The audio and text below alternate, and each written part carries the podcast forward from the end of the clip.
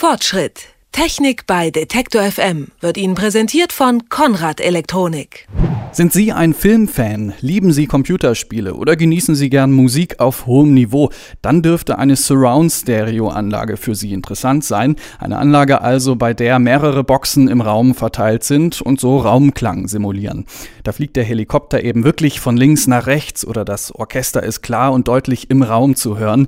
In den letzten Jahren wurden Surround-Anlagen immer günstiger. Worauf aber kommt es an beim Kauf? Das wollen wir heute in unserer Rubrik Fortschritt fragen und die Fragen gehen an Bernhard Rietschel von der Redaktion des Magazins Audio. Schönen guten Tag, Herr Rietschel. Guten Tag, hallo. Vielleicht zum Einstieg mal äh, eine ganz überblickshafte Beschreibung. Wenn ich Surround-Klang zu Hause haben möchte, was brauche ich und worauf kommt es dabei an? Also für Surround Klang brauchen Sie einmal eine Quelle, wo der herkommt. Das kann eine DVD sein oder eine Blu-ray oder es kann auch eine Fernsehsendung sein, die in Surround ausgestrahlt wird. Also das Ausgangsmaterial müssen Sie natürlich haben. Und dann brauchen Sie einen Verstärker, einen passenden, der eben mehrere Kanäle verstärken kann und auch diese Surround-Formate eben zunächst mal auseinander dividieren kann, der die also dekodieren kann, sagt man, und der die dann im Prinzip mehrkanalig verstärkt. Und dann braucht man natürlich, das ist das Auffälligste daran, eben mehrere Lautsprecher, im Idealfall Minimum fünf.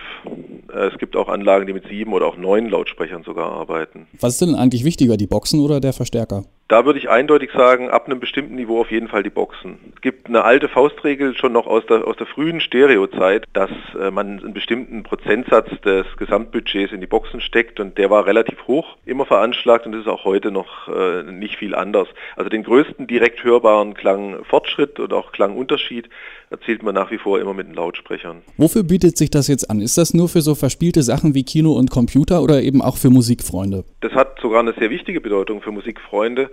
Äh, die ist natürlich nicht, äh, hat nicht so einen großen Marktanteil in der Nutzung wie jetzt die klassische äh, Kinofilm- oder Kinoton-Wiedergabe. Das ist einfach populärer. Aber es gibt eine eine große, relativ große Fraktion von Leuten, die einfach sehr gern mehrkanalig Musik hören. Man macht es meistens nicht, um großartige Effekte, also spektakuläre Effekte zu erzielen. Das kann man natürlich auch. Also man könnte sich beispielsweise eine Pink Floyd Platte wunderbar in einem Mehrkanal-Mix vorstellen, äh, weil die halt sehr spektakulär meistens ist. Aber äh, hauptsächlich wird es dafür genutzt, um einfach einen besonders realistischen Raumeindruck zu erzeugen. Vor ein paar Jahren war das ja noch ziemlicher Luxus. Heute kommen sogar einfache Klangsysteme für den PC mit fünf Boxen und äh, erschwinglichen Preisen daher. Reicht es denn für Surround Sound einfach fünf Lautsprecher aufzustellen? Naja, es ist zumindest mal ein guter Anfang. Die Lautsprecher sollten natürlich eine gewisse Qualität haben. Das ist nicht unbedingt nur eine Preisfrage Frage, sondern auch einfach eine Frage, wie man sein vorhandenes Budget sinnvoll umsetzt.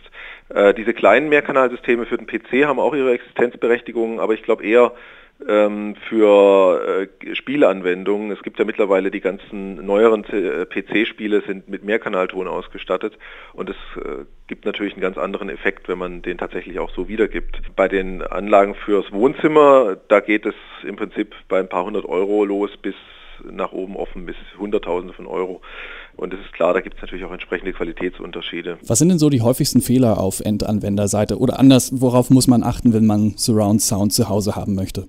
Fehler habe ich leider auch in meinem privaten Umfeld schon viele gesehen. Und hm. was, was ich immer wieder beobachte, ist, je nachdem, was für ein Haushalt das ist und was da noch für Mitbewohner sind, muss man halt Rücksicht nehmen auf die Mitbewohner oder auf die vielleicht auch den, den Partner.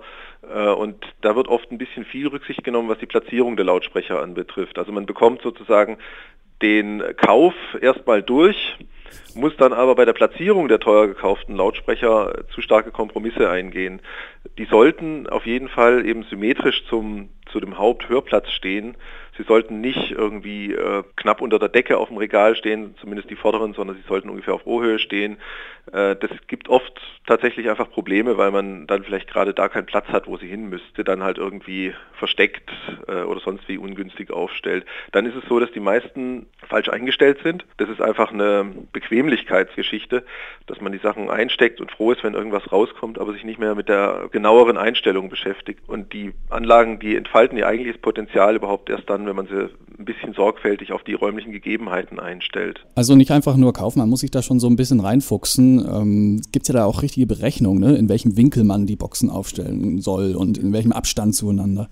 Also auf gradgenauen Winkel äh, muss man nicht einhalten. Die sind ja relativ gutmütig, die Lautsprecher. Man hat meistens selber ein Gefühl dafür, ob das, ob das in Ordnung ist. Man sollte von da, wo man sitzt, zumindest die vorderen Lautsprecher alle auch sehen können. Also es muss, muss eine mehr oder weniger ununterbrochene Sichtverbindung zu den, zu den Lautsprechern da sein, weil wenn man die nicht sieht, dann hat man meistens auch ein Problem, sie zu hören.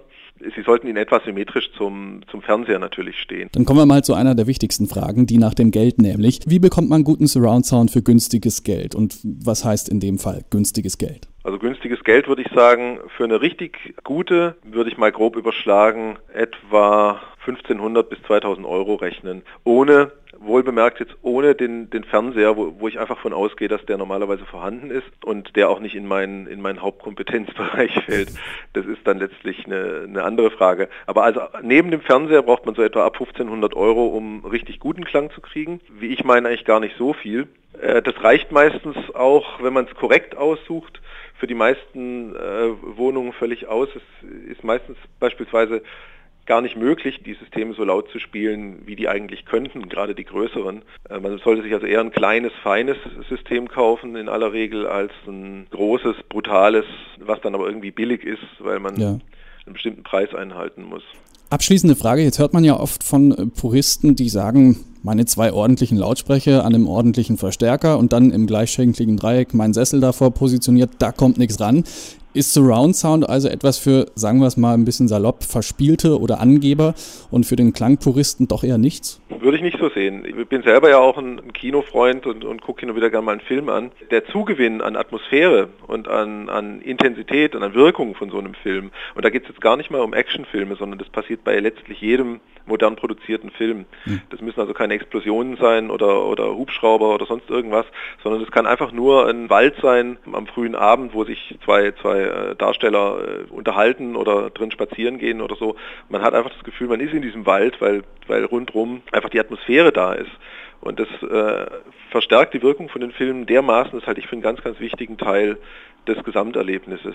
Das heißt nicht, dass man nicht auch mit Stereoton sehr, sehr weit kommen kann. Im Zweifelsfall würde ich beispielsweise auch lieber beispielsweise eine große Projektion mit einem Stereoton wieder äh, kombinieren, als umgekehrt einen zu kleinen Fernseher mit einem Surround-Set. Es muss sozusagen das Verhältnis aus Bild und Ton, das Größenverhältnis auch in irgendeiner Form stimmen. Und es ist leider bei vielen Anlagen so, dass die halt riesenhaften Ton haben, aber letztlich halt eben nur in Anführungszeichen vielleicht einen Laptop gucken. Äh, einen Laptop oder einen, einen kleinen äh, LCD-Fernseher. Aber wenn man mal beim Ton bleibt, die äh, Stereo-Wiedergabe ist, ist, ist, durchaus eine Alternative. Es gibt ja auch virtuelle Surround-Systeme oder Surround-Techniken, wo man mit einem Pärchen Stereo-Lautsprecher einen ganz überraschend guten Raumklang hinkriegt. Und es gibt auch solche integrierten äh, Soundbars, also im Prinzip ein Riegel, den man direkt unter den Fernseher montiert, der auch einen relativ verblüffenden Surround-Sound erzeugen kann. Beim Surround-Sound kommt der Klang aus jeder Ecke im Zimmer und weil die Anlagen dafür immer günstiger geworden sind, wird der echte Kinosound für zu Hause für immer mehr Menschen interessant. Worauf man achten sollte, darüber haben wir gesprochen und zwar mit Bernhard Rietschel von der Redaktion des Magazins Audio. Haben Sie vielen Dank für das Gespräch. Bitteschön. Fortschritt. Technik bei Detektor FM wird Ihnen präsentiert von Konrad Elektronik.